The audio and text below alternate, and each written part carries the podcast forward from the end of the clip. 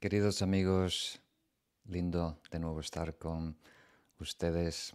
Hoy retomamos el ciclo de enseñanzas, las 37 prácticas de los bodhisattvas. Es una práctica muy poderosa en donde vamos a detallar los puntos claves del camino espiritual.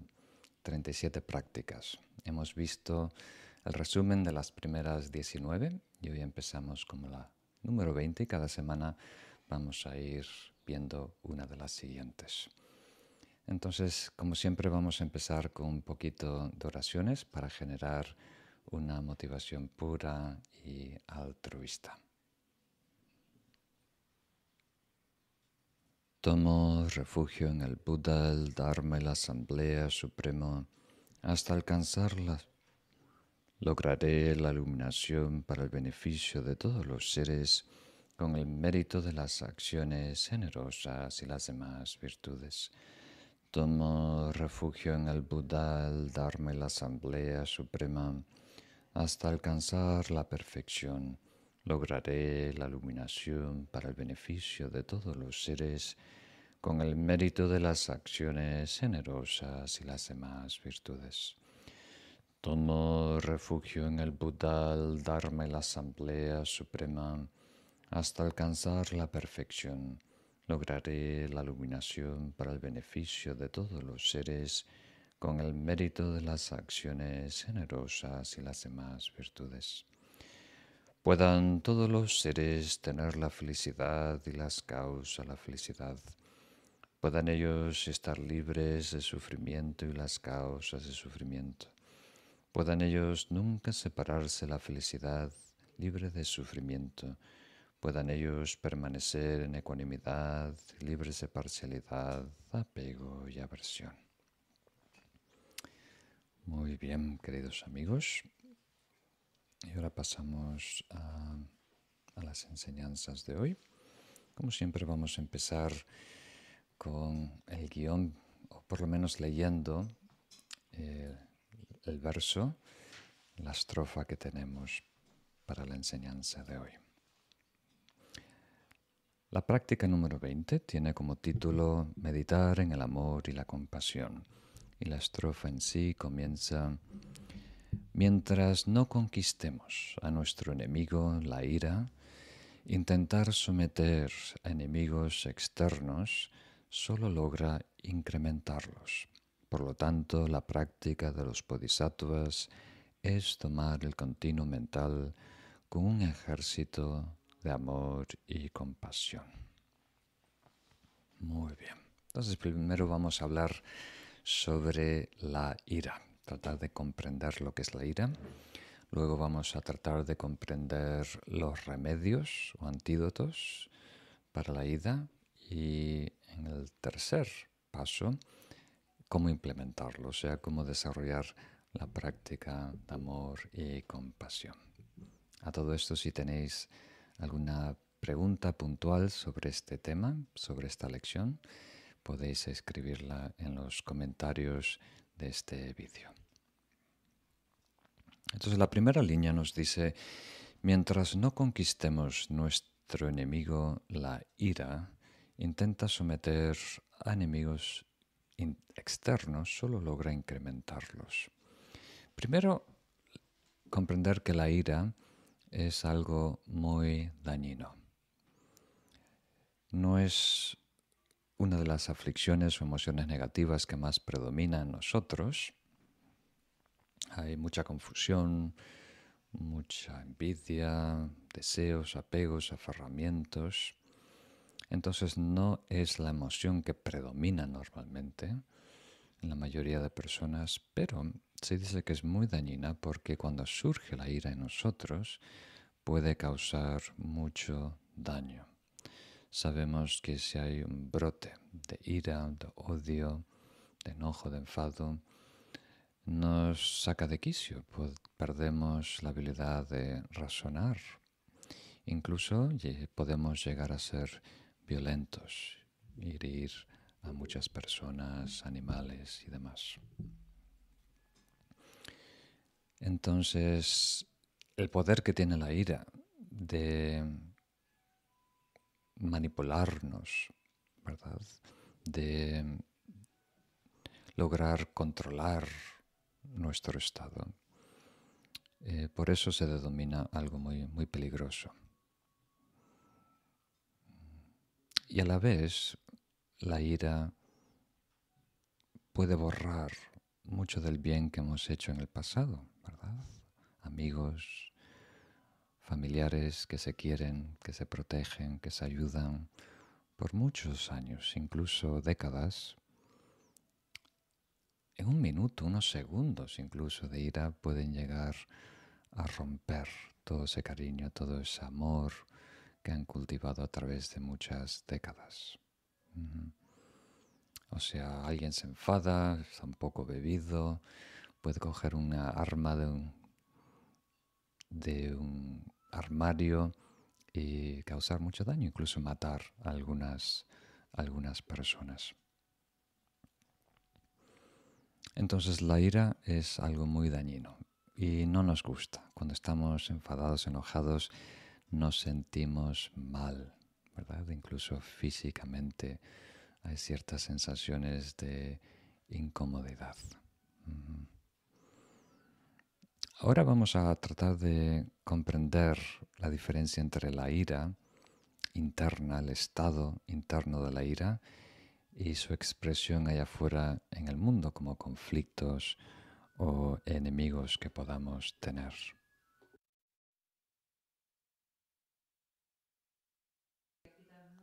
Entonces, ah, aquí vamos a la segunda parte de esta estrofa que dice, intentar someter enemigos externos solo logra incrementarlos.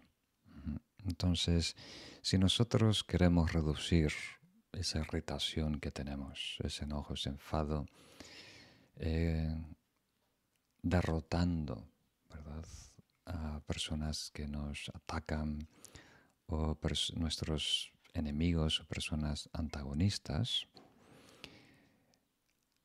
a largo plazo lo único que logra es aumentar nuestros problemas. A ver si lo puedo explicar. Parte de la realidad la podemos percibir fuera de nosotros parte de la realidad está oculta a nuestros sentidos.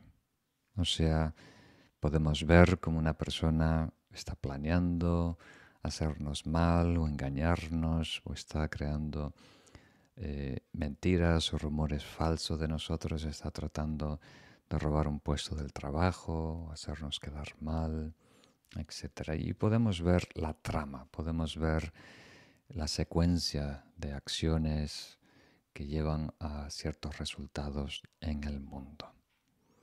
Pero hay otra secuencia de causas y condiciones que están ocultas, que no pertenecen a lo que perciben los sentidos, que es el karma, o sea, lo que nosotros hemos hecho, dicho o pensado en el pasado, está colaborando con todo lo que se desarrolla en el mundo para producir eventos en nuestra vida y para atraer situaciones y personas a nuestra vida. Entonces, aunque a corto plazo podemos eh, pensar a otros en una batalla, a largo plazo la misión o la guerra se complica, porque ese antagonismo de nuestra parte, esa agresividad o esa ira de nuestra parte, atrae como un imán a personas conflictivas, a personas antagonistas, a personas eh, confusas o egoístas o en nuestra vida. Entonces eso es importante. Tenemos que ser prácticos y trabajar con lo que la vida nos ofrece, tratar de resolver los problemas de la mejor manera. pero tenemos que asegurarnos de no descuidar nuestro estado interno. Entonces, vamos a explicar un poquito mejor. Cuando decimos ira, ¿a qué nos referimos? La ira inicial es una irritación que surge en nosotros cuando las cosas no salen como nosotros esperamos, cuando alguien las interrumpe, ¿verdad? Ahora, ese rozo, esa irritación, esa fricción que sentimos cuando alguien va en contra de nosotros, es una reacción casi natural, podemos decir. Ahora, el problema no es esa reacción impulsiva. Es algo que tenemos que corregir a largo plazo, pero no es el aspecto más problemático. El aspecto más problemático es lo que Susantiel Dalai Lama llama el enfado al enfado. O sea, no esa irritación espontánea, alguien que critica o que molesta, sino la rabia que surge en uno después del evento. O sea, nos enfadamos con el enfado.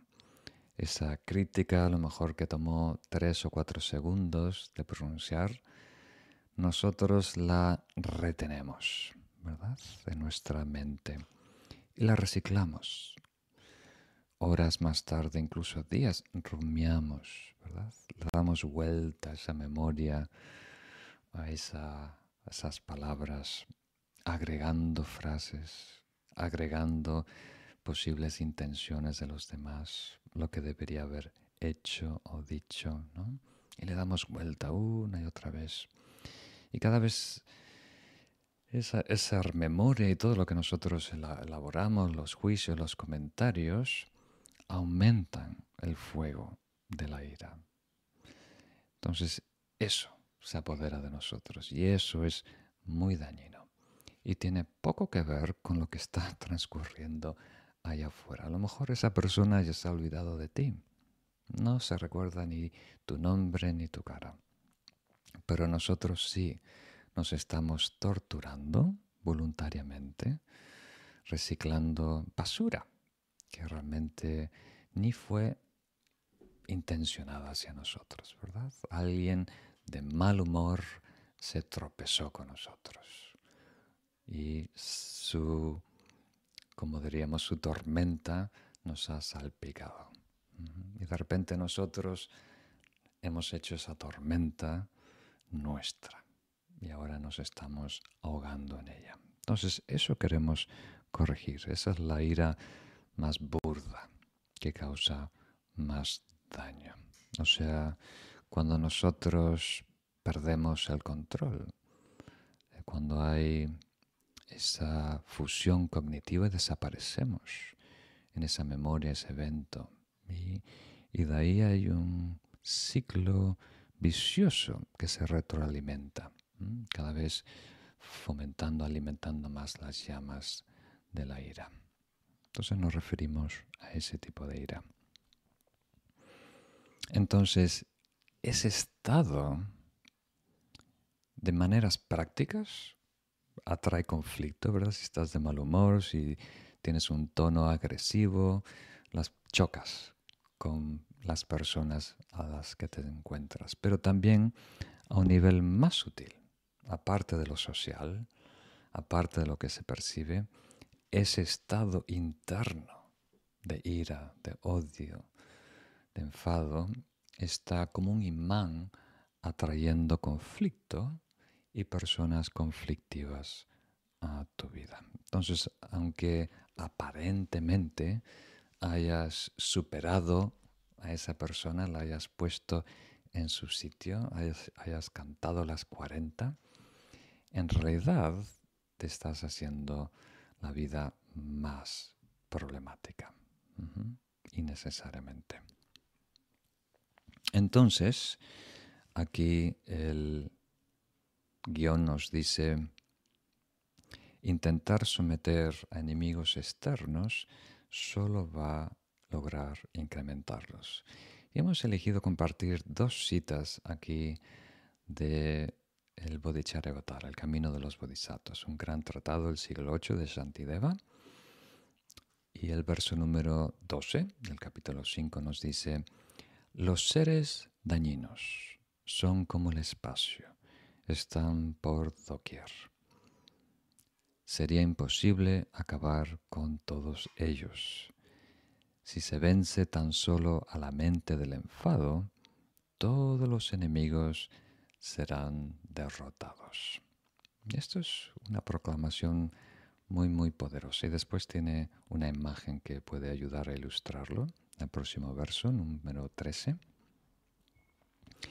¿Dónde podría encontrarse suficiente cuero para cubrir la superficie de la tierra? Pero con tan solo el cuero de la suela de mis zapatos es como si la tierra estuviese cubierta por el cuero. Entonces, una imagen muy interesante, un, ejemplo, una analogía que siempre me ha ayudado mucho. O sea, si hay espinas, si hay piedras, si hay molestias en el terreno de la vida, entonces la tentación es tapizarlo, alfombrarlo, o sea, pulir todos esos altibajos, todos esos pinchos, todas esas piedras, aplanarlo completa, suavizarlo completamente. Pero es imposible, ¿verdad? La tierra es inmensa y los seres son infinitos y las personas tontas se multiplican. Entonces no vamos a ser exitosos eh, derrotando ahí afuera a los traviesos. Entonces lo que sugiere aquí Shantideva es, en vez de intentar cubrir todo el terreno, toda la tierra, con una alfombra de cuero, sería mejor simplemente ponerte un pequeño trozo de cuero en los pies, como mocasines. Y de esa manera es lo equivalente a estar caminando por la faz de la tierra y todo estar alfombrado, tapizado con cuero, sin nada que te pueda herir o dañar. Entonces, funciona a dos niveles. A corto plazo, ayuda a neutralizar esa ira interna de la que estábamos hablando, el enfado al enfado, ese ciclo vicioso donde vamos rumiando y agravando cada vez nuestra mala sensación de esa memoria. Y a un nivel más profundo, a largo plazo, eh, nos ayuda a limar esa parte de nosotros, agresiva, abrasiva, que es la que atrae como un imán a personas traviesas, a personas confusas, a personas em, molestas. Es casi como si nosotros estuviéramos mandando invitaciones constantemente a ciertas personas molestas para que se acerquen a nosotros, ¿verdad? Y nos cuenten sus problemas y nos ataquen o nos hieran. Entonces, si logramos corregir esa ira interna, no solo vamos a lograr un gran alivio, una gran paz que nos ayuda a nivel eh, psicológico, a nivel físico, a nivel social, sino que también va a tener un impacto en el mundo, en, en cómo se desarrolla nuestra vida a largo plazo. Entonces, para esto hay que entender el karma, tener cierta comprensión de la ley del karma para ver cómo a largo plazo estados nobles, estados virtuosos, atraen situaciones y personas virtuosas a nuestra vida. Y lo opuesto, eliminando estados negativos como la ira, vamos también eliminando conflicto y personas conflictivas de nuestra vida. Nuestro estado interno, nuestro estado de conciencia, de alguna manera proyecta la realidad que creamos, co-crea esa realidad y también atrae a ciertos elementos agresivos a nuestra realidad. Entonces, concluimos este primer punto del guion diciendo, supera la ira, superar la ira es equivalente a derrotar a todos los enemigos. Entonces, una vez que hemos superado ese conflicto interno, esa agresividad interna, el odio interno, la aversión, el rechazo, la irritación, entonces lo que antes no molestaba, ahora ya no. Lo que antes veíamos como personas em, conflictivas, amenazantes, enemigos, ahora realmente son personas que están pidiendo de una manera bruta ayuda. Están pidiendo a gritos socorro. ¿Verdad? Es la única manera que conocen de llamar la atención, de pedir ayuda, querer encontrar reconocimiento. Y eso nos ayuda a desarrollar compasión hacia ellos. nos da, en vez de debilitarnos con la ira, nos fortalece, nos hace descubrir que hay mucha necesidad y mucho conflicto interno en el mundo. Nos ayuda a, comprender que hay poca maldad en el mundo, pero mucha confusión, mucha distorsión, mucho engaño, mucha manipulación y de ahí surgen todo tipo de apegos, todo tipo de enfados y conflictos, de esa confusión. Entonces, teniendo un poquito más claro lo que es eh, la ira, pasamos ahora a hablar de los antídotos en el guion, el apartado número 2, dice, los antídotos para la ira es paciencia, amor y compasión. La paciencia, podemos decir, es el antídoto directo. Y Shantideva, en su libro, Las prácticas o el camino del Bodhisattva, dedica todo un capítulo a desarrollar la paciencia. Y aquí lo veremos en este curso, en la práctica número 27, la autoridad suprema. En esta práctica, en la 20, se nos aconseja emplear el amor bondadoso y la compasión como el remedio, como el antídoto para la ira. Tenemos aquí una cita del Dalai Lama, su santidad crear fuertes divisiones entre nosotros y los de nuestro bando. Y los demás y los de su bando aumenta la probabilidad de brotes de ira. Entonces, aquí su santidad nos recuerda que mucho el conflicto que sentimos y vemos en el mundo se debe a divisiones que nosotros creamos entre yo y tú y entre nosotros y vosotros. Entonces, automáticamente cuando nos identificamos de una manera muy rígida con un grupo, se convierte en algo exclusivo. Y por ende todo lo que es ajeno, diferente a ese grupo, se convierte en el otro, en el diferente. Y eso en sí ya fomenta el conflicto. Y esto está muy estudiado, no solo viene del Buda, hoy en día también hay muchos estudios de psicología, sociología, uno bien simple, invitan a personas voluntarios a entrar de un pasillo a una habitación. Y en la puerta alguien les está dando una tarjeta. Y al azar le da una tarjeta verde o una tarjeta roja. Algunos una tarjeta verde, algunos una tarjeta roja. Y después le dicen, todos los que tienen tarjeta roja se sientan al lado de las ventanas, Del este. Todos los que tengan tarjetas verdes se sientan en las mesas del oeste, de este lado, de la puerta. Y por favor esperar aquí 15 minutos.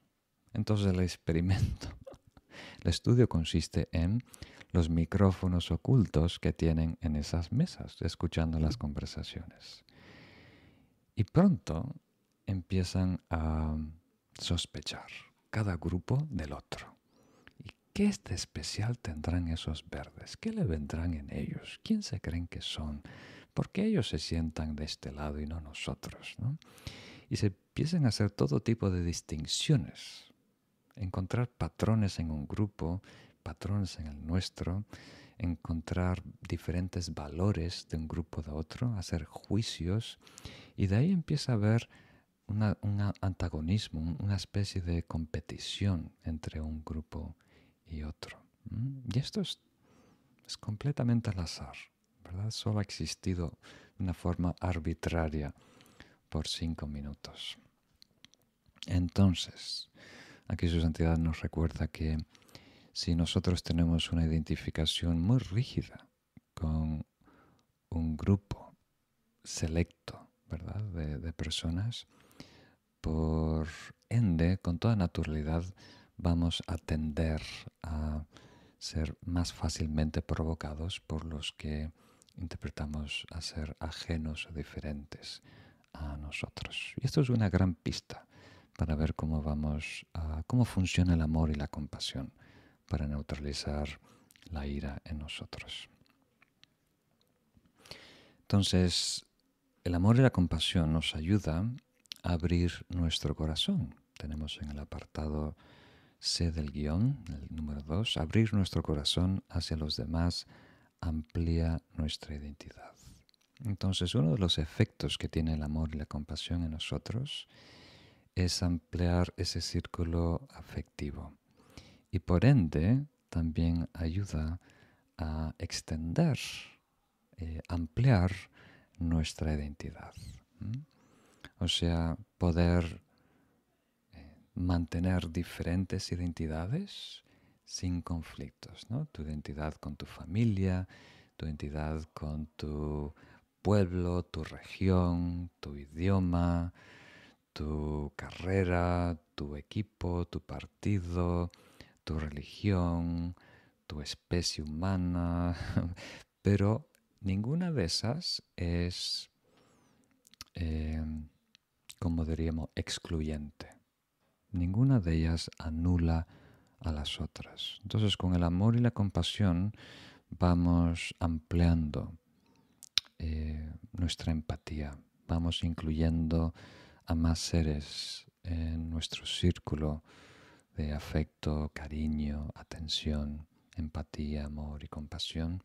Y de esa manera, sin buscarlo, sin pensarlo, algo en nosotros empieza a cambiar. Y ese algo es la identidad, con quién nos sentimos identificados, de qué somos parte. Y eso es muy importante para reducir la, la ira. Un efecto más directo es el apartado número 3 que dice, en la medida que neutralizamos el egocentrismo, somos menos parciales y menos reactivos. O sea, el efecto que tiene el amor bondadoso y la compasión en nosotros es neutralizar el egocentrismo, la obsesión con nuestro bienestar. Y eso tiene dos beneficios. Primero, nos hace menos parciales, o sea, vamos a tener eh, menos preferidos, o sea, dar, valorizar algunas personas por encima de otras, querer a unos más y a unos menos. Porque cuando queremos a alguien, apreciamos a alguien, le perdonamos mucho más que a alguien desconocido. Y por el otro lado, cuando estamos enojados o enfadados con alguien, eh, apenas hacen la más mínima cosa y ya explotamos. E incluso algunas veces cuando estamos muy enfadados, hasta las acciones positivas de esa persona la interpretamos de mal manera, ¿verdad? Inventamos un lado negativo o no sé, enfatizamos demasiado el aspecto negativo. Entonces, el beneficio inmediato de reducir el egocentrismo, la obsesión con nosotros, con nuestro bienestar, es que nos hace menos parciales. Y el segundo, que es más difícil de comprender, pero creo que es muy importante, entonces dejarme invertir unos minutos para ello, es reduce nuestra reactividad, lo reactivo que nosotros somos. ¿Qué quiere decir?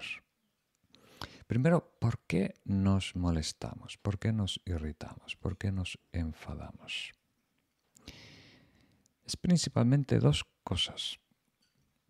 Alguien interrumpe o bloquea algo bueno para nosotros, para mí, o alguien crea algo malo para mí.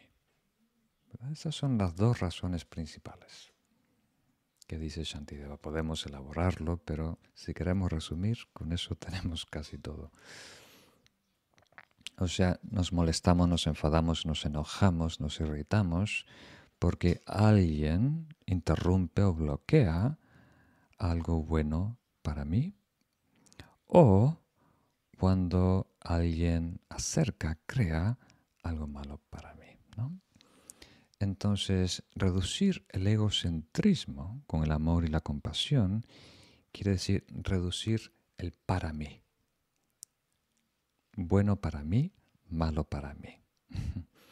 Entonces, tu discernimiento, tu juicio, tus expectativas, eh, tus prejuicios pueden estar aún evaluando y diciendo esto es malo, esto es bueno, pero al quitar el para mí, ¿verdad?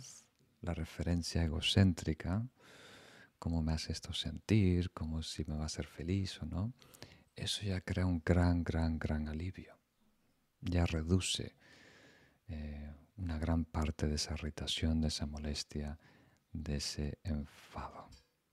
Ahora, para atender la primera parte, que es malo y bueno, ¿verdad? Que alguien está interrumpiendo algo bueno o creando algo malo,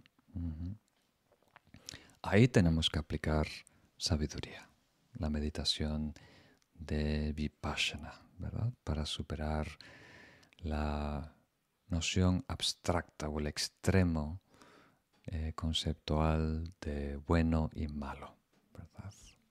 De los fenómenos. Y eso es una labor que vamos a desarrollar más adelante en otras prácticas. Ahora nos enfocamos en el para mí, en el aspecto de reactividad que tiene el egocentrismo. Entonces,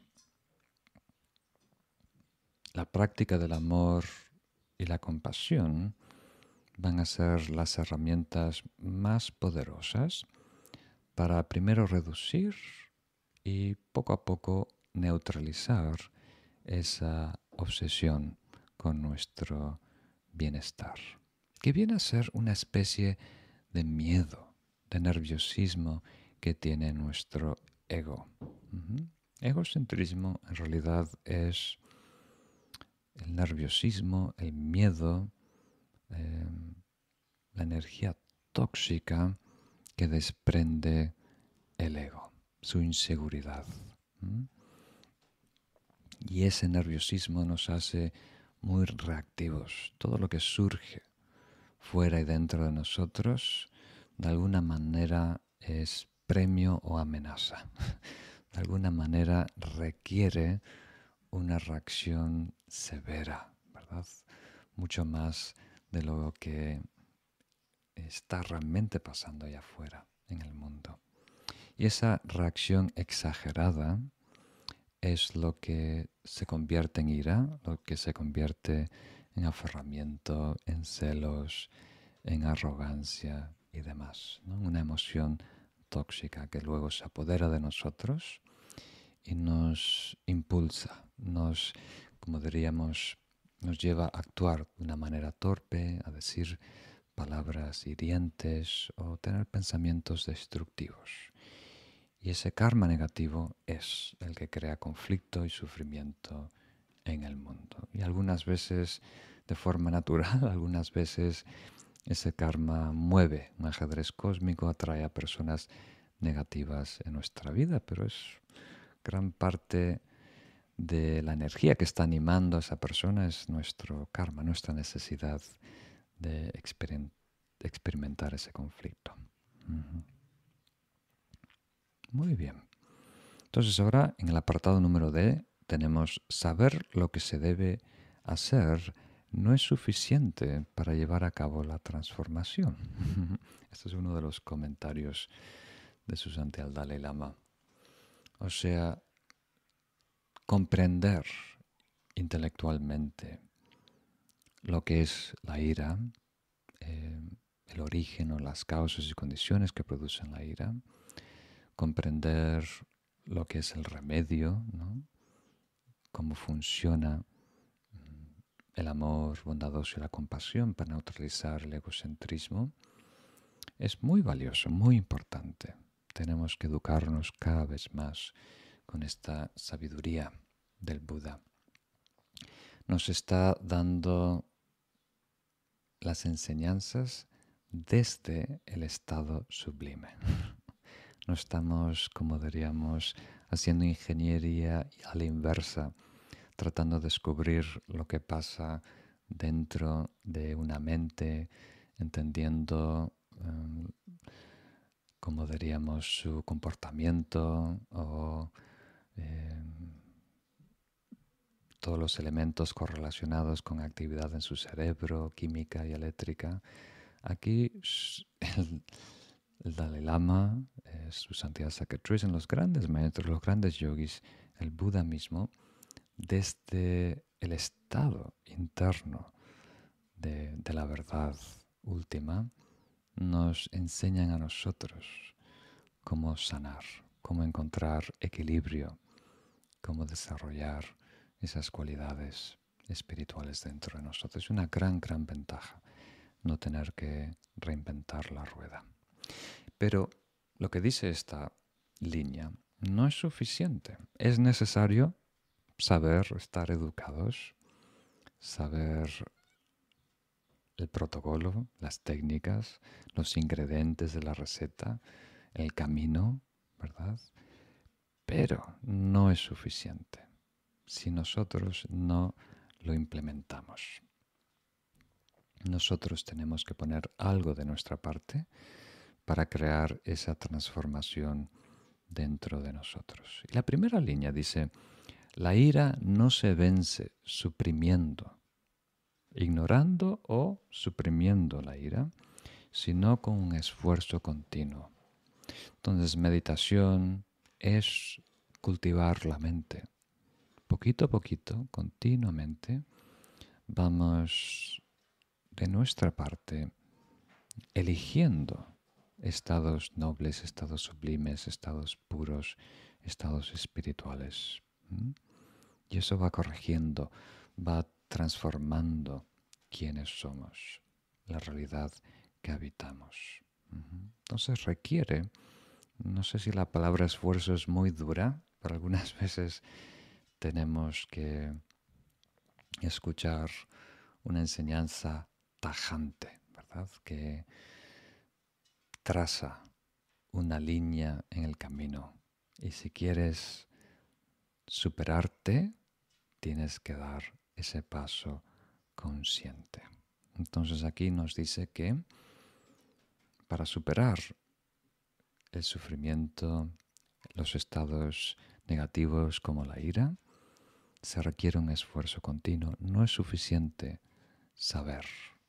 Y eso es muy importante porque muchas personas hoy en día acuden, ¿no? me hacen preguntas, algunas veces tengo una entrevista o en, cursos hay, siempre un momento de preguntas y respuestas. Y me suelen preguntar por eh, bibliografía. Este tema es interesante. La Marinche me gustaría leer más. ¿Qué, qué libro recomiendas? ¿Verdad? Y por supuesto, es bueno leer y animo a que todos lean. Cada vez tenemos más libros en castellano traducidos. Hay pocos, pero cada vez hay más y mejor calidad y eso es bueno. O si no, también suelen preguntar, especialmente algunos amigos más veteranos que llevan más años en el Dharma, sobre otros cursos, otras enseñanzas, otros tratados, ¿verdad? Em, y no siempre es una buena señal cuando esa petición se repite una y otra vez. Deberíamos preguntar sobre cómo aplicar las enseñanzas. ¿Cómo puedo cambiarme? ¿Cómo puedo transformarme? ¿Cómo puedo realmente integrar el amor y la compasión dentro de mí? ¿Cuáles son los pasos? ¿Cuáles son las claves de todas las enseñanzas? ¿Cuál es la más importante? ¿Qué debo hacer empezando ya? Entonces, cuando hay interés genuino, cuando hay un practicante genuino, esa es la pregunta que hace quiero cambiar, quiero dejar de doler dentro y causar daño a los demás, quiero cambiar. Dime cómo puedo cambiar, cómo puedo integrar estas enseñanzas. Y algunas veces caemos en una trampa, que cuando no podemos esquivar la enseñanza, ¿verdad? O sea, cuando llegamos a un punto en donde todo se define, sí o no, blanco y negro. Tengo que dar un paso hacia adelante y romper este hábito, romper esta costumbre, cortar esta actitud introducir un estado virtuoso, querer, amar, perdonar. En ese momento cuando nos sentimos arrinconados por el Dharma, por las enseñanzas espirituales, es muy importante no interesarnos en otra enseñanza, no interesarnos otro libro, no cambiar el tema, no esquivar esa responsabilidad que tenemos de transformar quienes somos, sino decir, ahora voy a hacer lo imposible. voy a transformar mi estado, mi actitud, mi mente. Voy a trabajar dentro de mí y voy a aplicar las enseñanzas en el cojín, de forma formal, meditando y también en cada momento que pueda en mi vida diaria.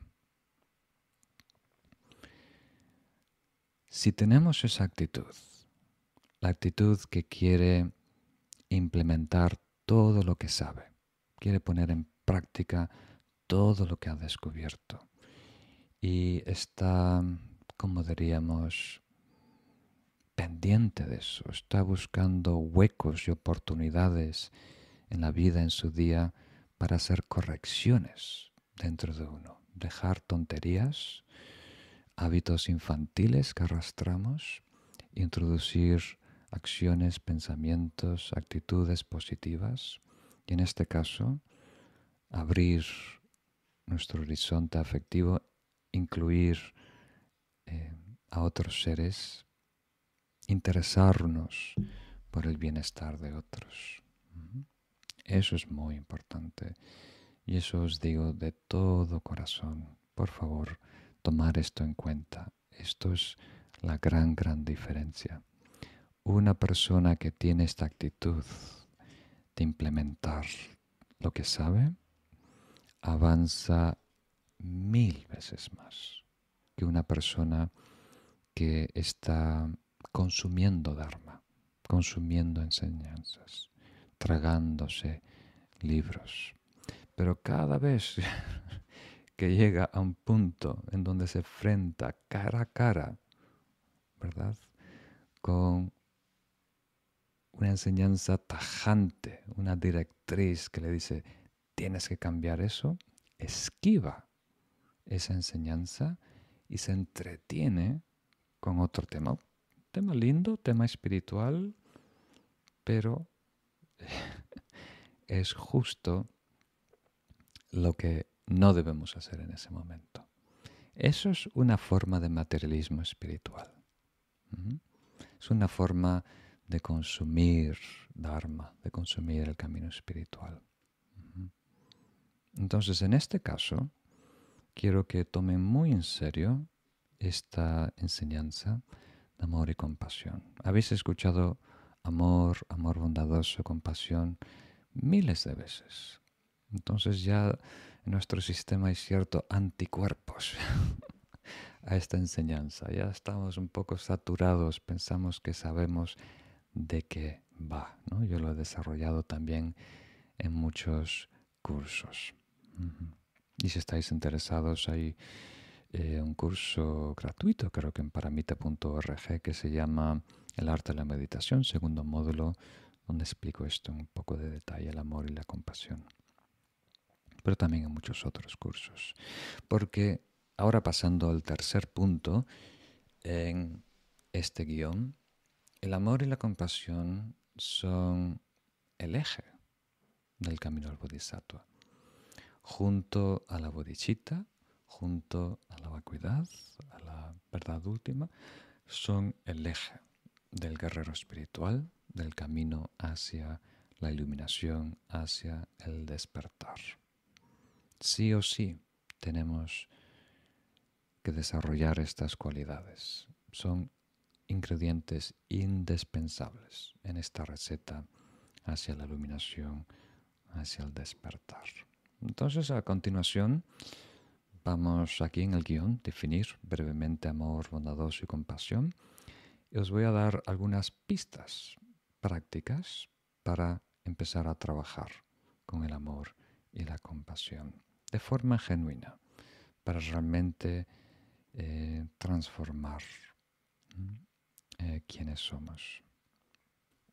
Entonces, pon a un lado un momento lo que has escuchado de amor bondadoso y compasión. Aquí estamos hablando de un estado espiritual. Y eso ya es problemático. Estamos hablando, honestamente, de un estado natural. Y por estar lejos de ese estado natural, hoy le llamamos espiritual. Le llamamos sagrado, incluso divino. Pero un yogi, una yogini, un gran practicante realizado que habita, ¿verdad? Ese estado espiritual, no lo considera extraordinario, lo considera normal, incluso ordinario. Esto es lo más ordinario que puede haber, lo más común, lo más natural. Todo lo demás es creado artificialmente por nuestros conceptos, paranoias, todo condicionamiento social. Pero esto es genuino, esto es natural, esto es puro. Es una cualidad natural de nuestra mente prestina. Si os parece, vamos a empezar a introducirlo de esta manera. Es una manera un poco más difícil de entender, es profunda, pero a la vez si la entendemos, ayuda a desmistificar lo que es el amor, la compasión, la gama del altruismo, incluso el bodhicitta, y verlo como algo accesible, ¿verdad? Porque muchas personas eh, no se sienten capaces, ¿verdad? de desarrollar estos estados sublimes. No, sienten esa, como diríamos, autoestima espiritual para poder cultivar estos estados. Entonces es bueno desde un principio definirlo de una manera eh, natural y eso nos ayuda a entender que sí es posible. Yo puedo, tú puedes.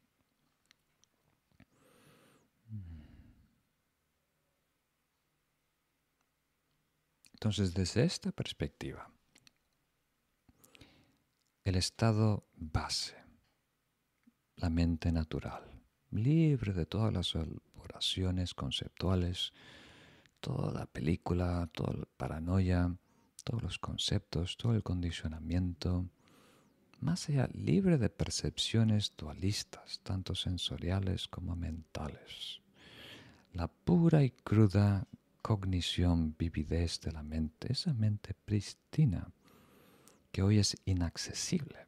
Está oculta bajo capas emocionales y conceptuales. Pero esa mente pristina en sí ya es ecuanimidad. Allí no hay fronteras, no hay divisiones entre uno y otro, yo y tú. Todo es íntimo. Eh, es aún más profundo que la gran unidad de algunas religiones. Aquí estamos hablando de un estado muy sublime que trasciende el uno, el dos, el cero, un estado no dual, un estado trascendente, donde no hay distinciones no hay fronteras, barreras. Entonces, a ese nivel de ecuanimidad, no solo hay, no hay diferencias de equipos, sino hay un reconocimiento que a nivel esencial somos idénticos. La caparazón, muy diferentes. Todos tenemos diferentes formas, colores, tamaños, hábitos, incluso cualidades y dones. Pero en esencia, todos tenemos esta mente pristina. Y todo lo que no es esa mente pristina, o sea, lo que se elabora, la película, el ser, el ego que se elabora de esa mente pristina, quiere por encima de todo regresar a ese estado natural y pristino. Lo que hoy llamamos la búsqueda de la felicidad, el propósito de la vida, alejarnos del malestar, sufrimiento y lograr el bienestar y la satisfacción, no es otra cosa que el impulso intuitivo natural de recuperar ese estado natural, esa naturaleza búdica, esa mente pristina. Estoy simplificando. Esto lo veremos en más detalle si estáis interesados en futuros cursos. Y dentro, habitando esa realidad simple, hay ecuanimidad natural. No elaborada, no pensada, no forzada, sino natural. Y reconocemos que todos, todos tienen esta misma necesidad y por lo tanto merecen por igual ser felices. Todos queremos ser felices.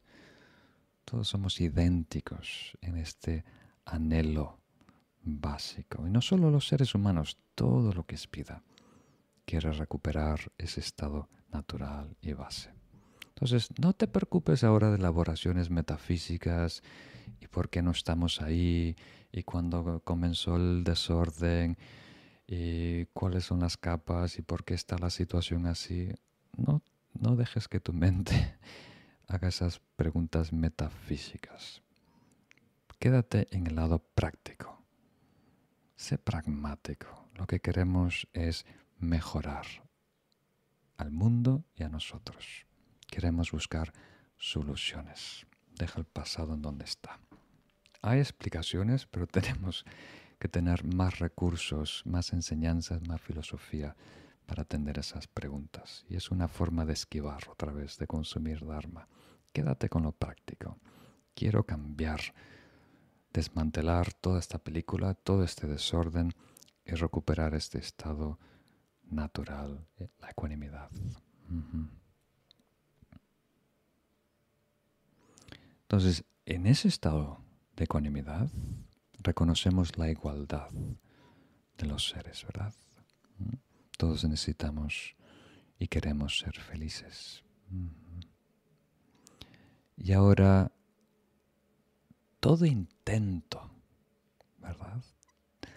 Todo estrategia, todo el método, la metodología, el upaya, los medios habilidosos que empleamos para acercarnos a ese estado natural de ecuanimidad, le llamamos meditación, le llamamos yoga, le llamamos disciplina, le llamamos protocolos de meditación. Entonces, las técnicas meditativas del amor no son amor. Los gestos físicos, verbales de amor no son amor. ¿Verdad?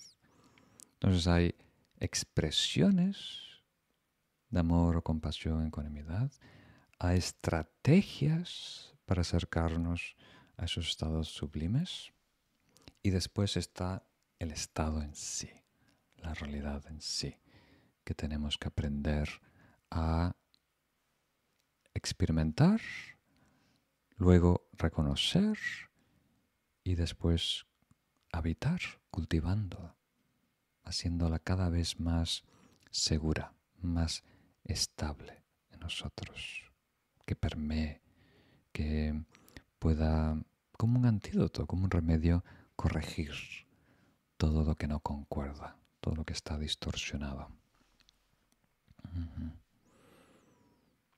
Entonces, desde ese estado natural de ecuanimidad, enfocarnos en mejorar la situación de otros, en que otros puedan lograr bienestar, felicidad, genuino, puro, incluso la dicha, el gozo del despertar, eso es bondad, eso es el amor bondadoso.